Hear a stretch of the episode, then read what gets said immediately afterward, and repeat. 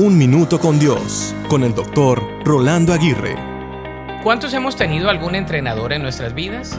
Quizá un entrenador de educación física en el colegio y algunos que han estado envueltos en deportes lo han experimentado en sus equipos. Por otro lado, los aficionados del deporte usualmente andan hablando de los entrenadores, bien sea para bien o para mal. La verdad es que del entrenador dependen muchas cosas como la estrategia, las decisiones, el ánimo, la cultura del equipo, la estabilidad, la intervención en medio de crisis, etc. El entrenador es vital para cualquier deportista a nivel individual y también a nivel colectivo.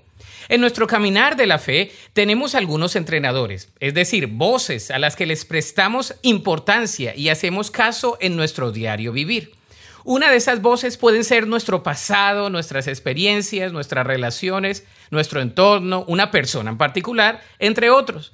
De modo que muchos pueden tomar el rol de la voz del entrenador. Sin embargo, para el creyente, la única voz de entrenador debe ser la de Dios. Él es nuestro entrenador en los Olímpicos de la fe. Entonces, ¿escuchas su voz? ¿Obedece su palabra? ¿Crees en sus promesas? Si no conoces a este entrenador, hoy es un día para que lo hagas. Él quiere adiestrar y dirigir tu vida. La Biblia dice en Deuteronomio 5:33, manténganse en el camino que el Señor su Dios les ordenó que siguieran. Entonces tendrán una vida larga y les irá bien en la tierra donde están a punto de entrar y que van a poseer. Para escuchar episodios anteriores, visita unminutocondios.org.